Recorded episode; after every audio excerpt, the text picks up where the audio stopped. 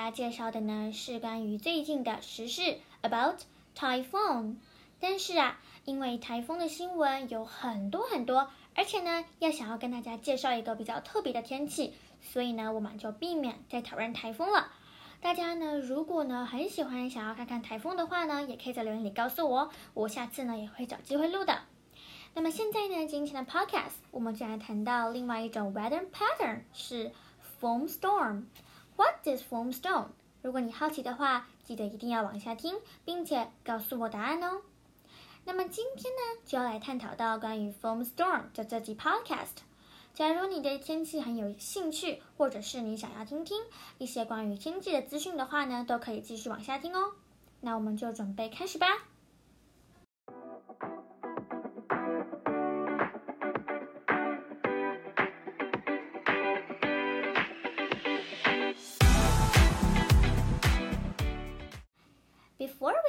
we start, let's check.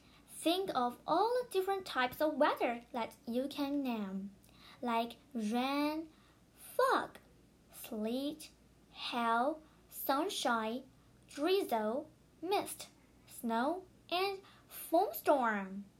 But 呃，你知道 foam storm 是什么意思吗？今天呢，就来跟大家介绍一下哦。Foam storm, what is that? Foam that's right, phone. Uh, in December 2011, residents of the coastal town in Cleveland, UK, were hit by a storm that left drifts of white stuff covering streets and cars. And it was foam, not snow. In place, the foam was up to one meter deep, and it was the third time it had happened that year. It happened that the foam had blown in from the sea by strong winds. At first, no one was sure what the foam was made of, and the worry was it was some kind of sea pollution.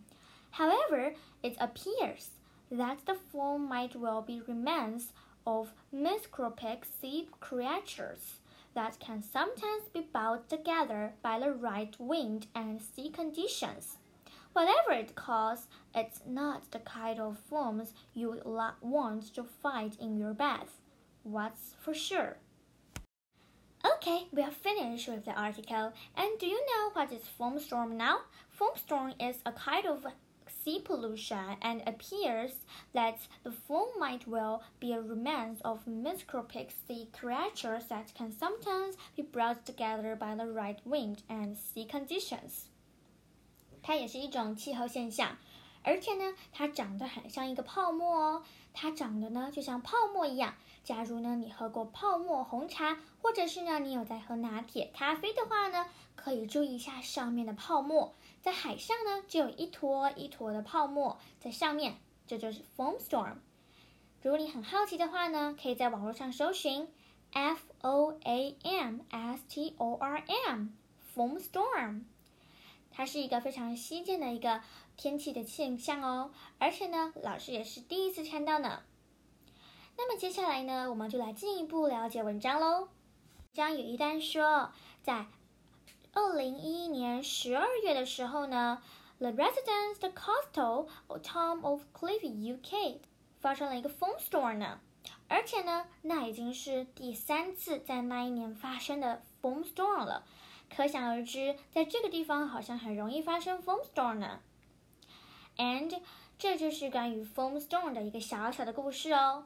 假如呢你对台风还有 foam storm 都非常好奇的话呢，可以上网继续搜寻。